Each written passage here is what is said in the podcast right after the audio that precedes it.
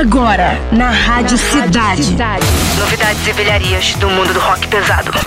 Ultimato. Ultimatum. Produção e apresentação. Bernardo Araújo e Eduardo Fradkin. Ultimatum.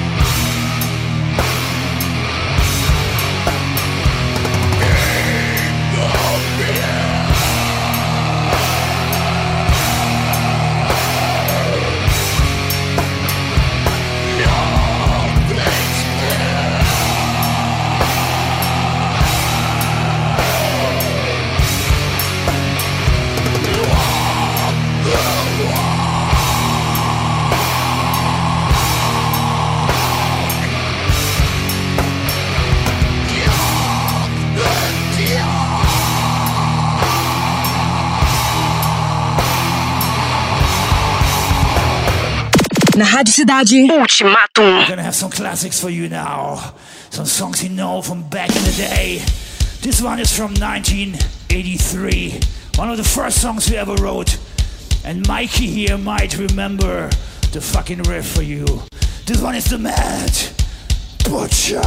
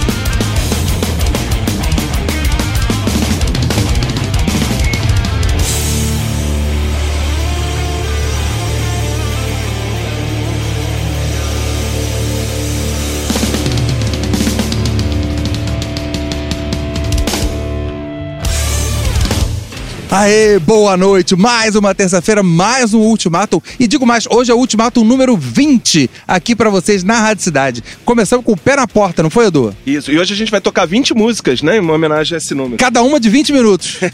Pois é, começamos com Sepultura, é uma música de um disco novo que eles lan- lançaram, chamado Sepulquarta, que é um disco baseado nas lives que eles vinham fazendo, né, durante a pandemia, às quartas-feiras, por isso o nome, né? E também um trocadilho com Quadra, né, que tinha sido o último álbum de estúdio deles, né? Uma música que, na verdade, é de um disco mais antigo, né? Eles regravaram a, a, a- pra esse disco novo. É, a música é Apes of God, né, Bernardo?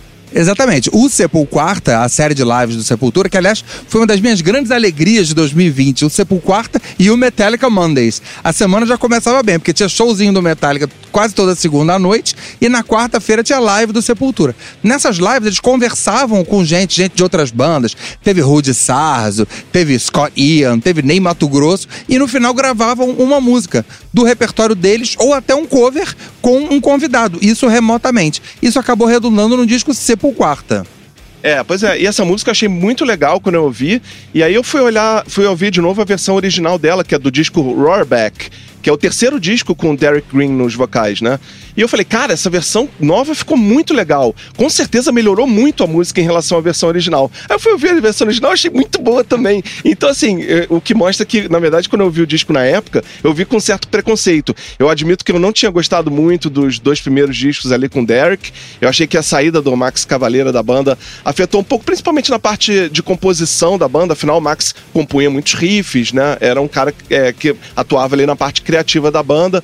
E, assim, eu acho que o Sepultura até. Eh, eu, eu mantenho isso, mantenho que Sepultura demorou um pouco para se reencontrar com Derek. é, é, achar o, o seu, o seu estilo novamente, né? Achar uma linguagem novamente. E isso e hoje em dia eles estão mandando muito bem, né? O último disco de estúdios foi muito bom, muito elogiado, inclusive. Eles têm fazendo, têm feito boas músicas. Mas é, os primeiros ali eu achei que, que não estavam tão bons. E aí eu comecei a ouvir com preconceito mesmo. Quando eu ouvi de novo essa música, achei muito boa. Então recomendo que todo mundo vá, vá ouvir as duas versões. Olha só, e a música foi Apes of God. E depois a gente ouviu um clássico, Destruction, com Mad Butcher, ao vivo, nesse disco novo, ao vivo, Live Attack, dos nossos alemães do Destruction. É um disco que eles lançaram faz o quê? Umas duas semanas, né? Sim, saiu agora. É, e logo depois que eles lançaram esse disco ao vivo, lançaram agora um single, né, uma música nova, inclusive com um guitarrista novo, né, que é o Martin Furia, que é um guitarrista, é um guitarrista e produtor argenti- argentino que trabalhava muito com a banda Nervosa, né, com a nossa banda brasileira aí, a Nervosa. E é, o, o guitarrista original da banda, né, o, o Mike Sifringer, saiu e foi substituído agora por esse Martin Fúria. Eles acabaram de anunciar a entrada desse- do Martin Fúria na banda e lançaram já uma música nova com eles, que se chama State of Apathy. Então, quem quiser é, procurar aí a, a música, tá nas, na- no YouTube, nas plataformas. Destruction bombando. E agora vamos a uma das favoritas da casa. Na Rádio Cidade. Ultimatum.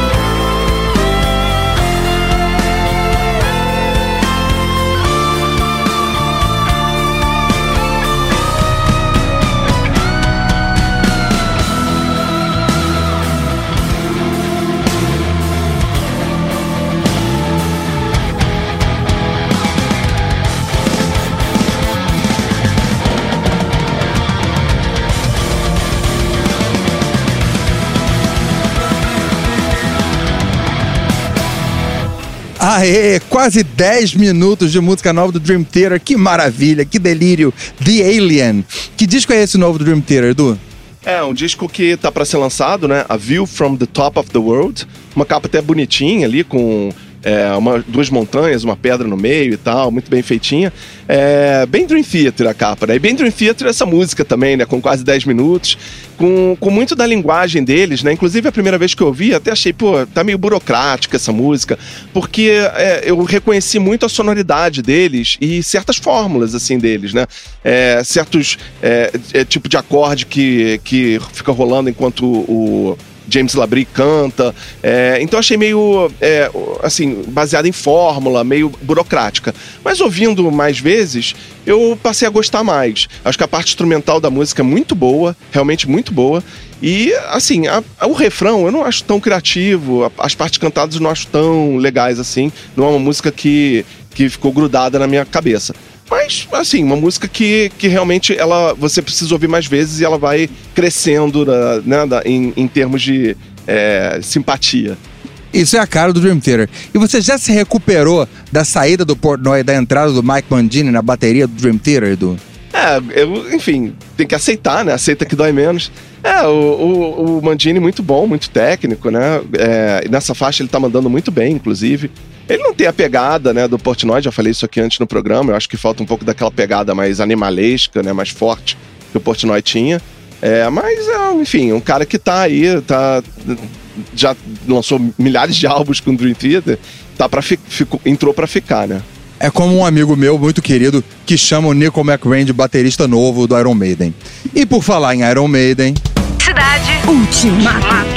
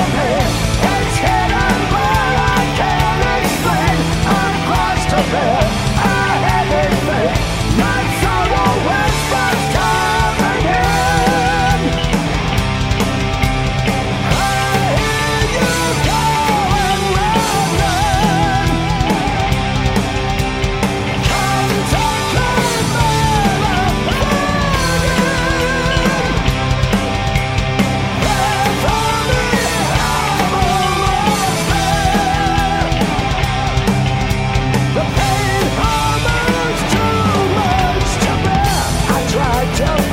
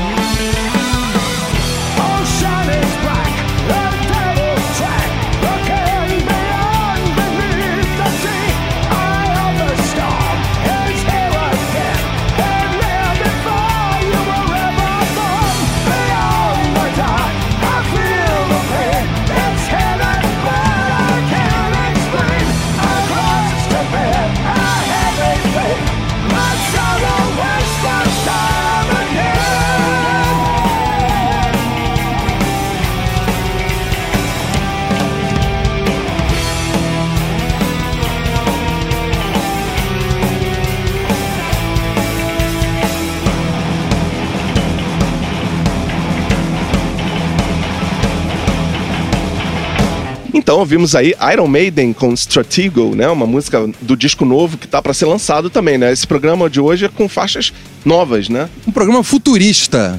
Se- será que o Bruce Dixon fala stratego ou stratego do grego, como diria o Capitão Nascimento? É, pois é, né? Eu falei aqui com o sotaque americano, né? Com o sotaque anglófono, mas não sei, né? A palavra é grega, né? Significa estratégia, que tem a ver com o senjutsu, né? Que senjutsu tem a ver com isso. O estratégia, luta, é coisa de guerreiro japonês, que é a cara do Sr. Steve Harris, né? É, quer dizer tática, né? também. Tática, exatamente. É, e essa faixa que é uma parceria do Yannick Gers com o Steve Harris, né? É uma parceria que é, é curiosa, porque já rendeu outras músicas legais na história do Iron Maiden. Até tava comentando contigo nesse fim de semana, né? A gente tava conversando por WhatsApp e tava comentando que uma, uma das faixas que eu mais gosto da história recente do Iron Maiden é uma parceria do Steve Harris com o Yannick Gers, que é o The Talisman, que é uma música do Final Frontier. E assim, é uma música que tem um refrão que eu acho maravilhoso, um dos melhores refrãos que o Iron Maiden fez em muitos anos. Só que tem um problema, né? É uma faixa que tem quase 10 minutos, acho que tem uns. Não me lembro direito, mas acho que uns 9 minutos pelo menos. E o ref- esse refrão maravilhoso aparece duas vezes em 9 minutos. Então, assim, a música é, tem uma introdução interminável de uns 3 minutos. E- e uma introdução repetitiva, né? Uma introdução acústica em que o Bruce Dickinson fica cantando uma melodia repetida. Então, assim, não sei o que, que você acha, mas é, é, é, eu me incomoda um pouco essa fase é, progressiva do Iron Maiden, que é muito baseada em introduções longas, em vez de ser uma música que já começa é, roqueira mesmo, já começa com guitarra distorcida e vai evoluindo e tem diferentes é, trechos, né? Diferentes refrãos. É, as músicas do Iron Maiden longas, é, muitas vezes, é, é um refrão, é, é uma estrutura de música tradicional, mas com uma introdução longuíssima, que nem esse meu discurso aqui agora. É, eu acho que sim. E eu acho que essa música, Stratego, tem essa, essa vantagem de ela ir direto ao assunto. É uma música de 5 minutos, tamanho normalíssimo para uma música de rock, de metal, do Iron Maiden.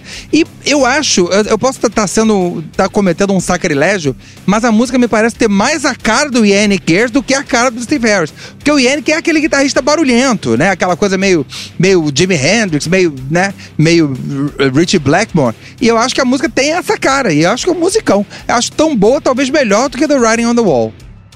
É, eu, eu confesso, eu gosto um pouco mais da Riding on the Wall, mas, mas é uma música boa. O Janik tem músicas boas, né? Be Quick or Be Dead, que ele fez com Bruce Dickinson também, é uma música que é uma porradaria, né? Uma música pesadona pros padrões de Iron Maiden, e é dele também, né? Então, assim, é aquela coisa, ele tem realmente essa guitarra mais suja, né? Ele é muito. é- é- ele é muito diferente, por exemplo, do Adrian Smith, que é mais técnico, mais preciso, tem uma guitarra mais limpa. O Janik não, ele, apesar dele ser meio metido a virtuosa e tal, né? Ele é mais sujão mesmo. Mais barulhento. Então, beleza. Com o Iron Maiden, nós deixamos. E terça que vem tem mais Ultimatum. Até lá! Valeu! Você ouviu? Você ouviu? Ultimatum. Produção e apresentação. Bernardo Araújo e Eduardo Fradique. Ultimatum.